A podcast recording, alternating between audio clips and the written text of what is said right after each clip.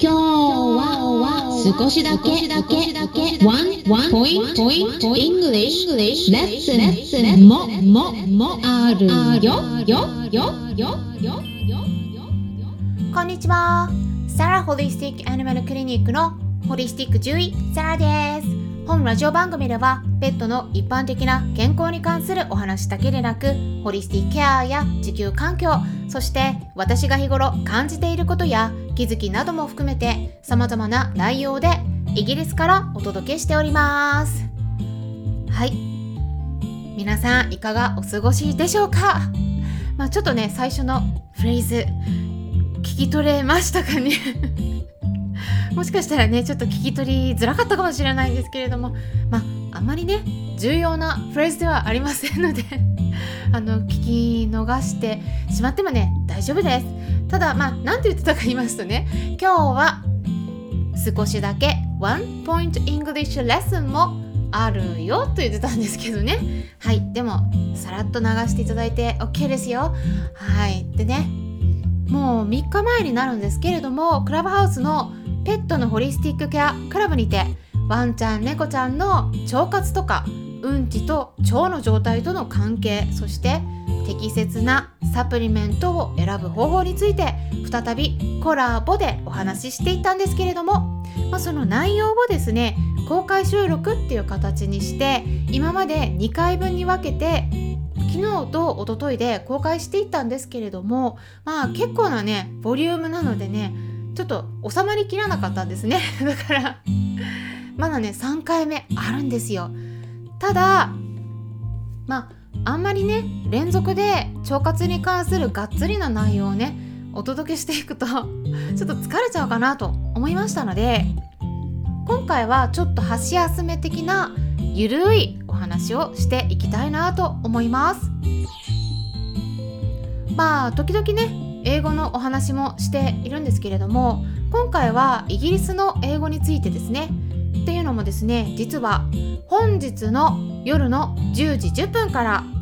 再びクラブハウスのペットのホリスティックケアクラブにてルームを立ち上げるんですけれどもコラボでご一緒させていただくのがなんと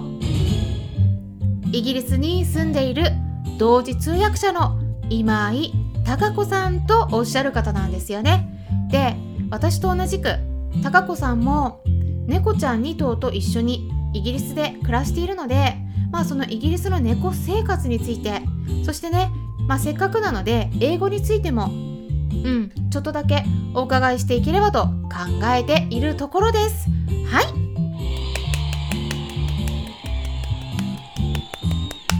はいこの拍手もねちょっと小さめにしました。またねちょっと今も私の左隣にカンパネーラがいるんですね。この拍手大丈夫だったかな？あ大丈夫だった。よかった。あよかったね。はいよかったということではいお返事いただきました。はいということでね。あのうん。まあね結構ねカンパネラはね返事してくれるんですよね。毎回毎回。うん。これがね本当に可愛くて。あちょっとね音が入っちゃったね。ちょっと先に。ね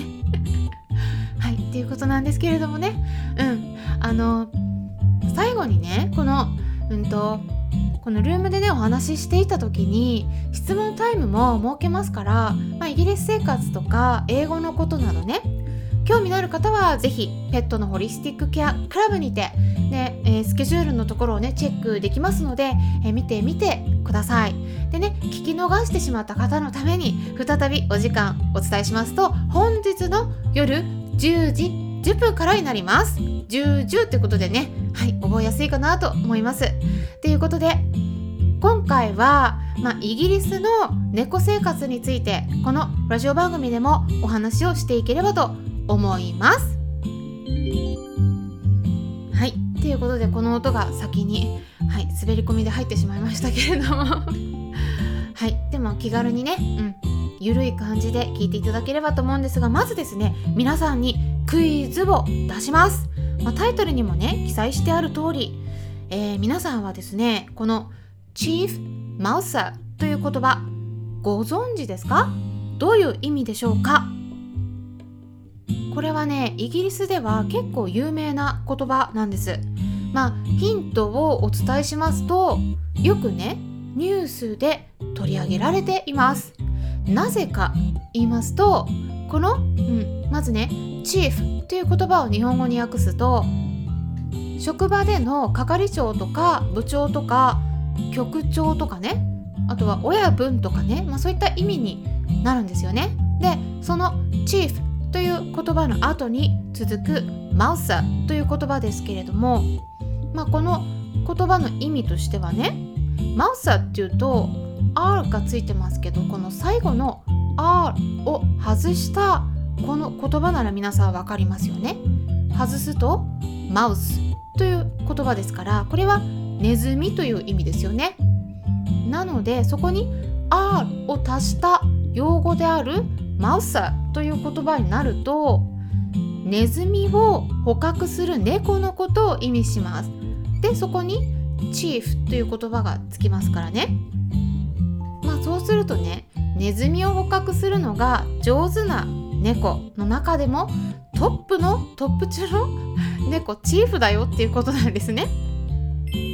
はい。っていうことはねその猫って言ったらもうねただものではないんですね。うん。じゃあね誰がそんな風にねチーフマウサーと呼ばれているのか言いますとイギリスのロンドンにある首相官邸に暮らしている猫ラリーくんになります、まあ、日本でもニュースに時々取り上げられていることがあると思うんですけれどもね。ご存知でしょうかね？ラリー。ラリーという名前のね猫ちゃん。かなりねなんか凛々しいお顔してるんですよ。でね柄としては生地白になりますね。まあ、お顔の鼻の周りから首そしてお腹にかけて、えー、白い毛ですね。そしてその他の部分はキジトラの柄になりますね。だからね日本でも時々見かけるようなタイプの雑種の猫ちゃんですね。でロンドン付近にある大きな有名な動物保護施設であるねバートシー・ドッグス・アンド・キャッツ・ホームというところでレスキューされた猫ちゃんなんですね。でもともとは野良猫ちゃんだったということなんです。まあ野良猫ってねじゃあ英語で何て言いますかね？はい英語で言うとね stray cat って言います。はいでね、えー、スペルお伝えしますと S-T-R-A-Y そして cat は C-A-T ですね。はい。で、えー、野良猫という意味なんですね。オス猫ちゃんでね、で、その子、あの今は14歳っていうことなのでもしかしたらもうちょっとでね引退するかもしれないんですけれども、まあ、首相官邸でのネズミ捕獲長としての任務に当たるようになってからもう約10年くらいはね経つということなんですね。なので首相が変わるたんびに首相官邸に住む人がいろいろと変わっていく様子を見てきた猫ちゃんなんですよね。まあそんなラリーくんなんですけれどもご近所にもね今度は別の建物になるんですけれども外務省の方でね ネズミ捕獲長として雇われるようになった別の年下の猫ちゃんがいるんですね。でこの子の名前がですねちょっと変わった名前なんですけれどもパルマーストンっていうんですね。うん、でこのねこのこの子もねオス猫ちゃんでね同じ動物保護施設あのバッドシードッグスキャッツホームからやってきたんですね。でこのパルマストンくんの方は あの白黒の言ってみればうちの猫たちと同じような柄ですね、うん、で黒が多めの方です。でそうするとねタキシードの洋服着てるみたいに見えるからあのタキシードキャットって呼ばれたりもするんですね、うん、まああのそういったね白黒の猫ちゃんがねあのよくえっと、タキシードキャットってねいう感じで言われるんですけどこの子ね本当にねちょっと大胆でねラリー君の居場所である首相官邸の中に入ってきちゃったこともあるみたいで、えっと、そしたらね怒られちゃいますよね。まあ、一応ねあの捕獲されて あの外にね出されたみたいなんですけどでもねラリー君はねよく思わないですからなんかねそこから喧嘩がたびたびね目撃されることになってよくね BBC ニュースとかでも取り上げられてたんですよ。そんな感じで、うんまあ、イギリスってね世界最大のドッグショーと呼ばれているクラフツが開催されてたり、まあ、そのクラフツの主催団体であるイギリスが母体である The Kennel Club も世界で一番最初に立ち上げられた犬のクラブだということもあってなんか猫よりも犬とのつながりの方が強いイメージがあるかもしれないんですけれどもまあね猫を飼ってる人と犬を飼ってる人の人口人の数っていうのはね大体同じくらいなんですね。だからあの犬好きさんと同じくらい猫好きさんもいるよっていうことなんです。はいこんな感じでねイギリスの猫生活について今回は英語も交えてお話ししてみました、まあ、英語がねちょっといろいろと混ざってお伝えしてきたので あの一部の方にとってはもしかしたらね分かりづらいところがあったかもしれないんですけれども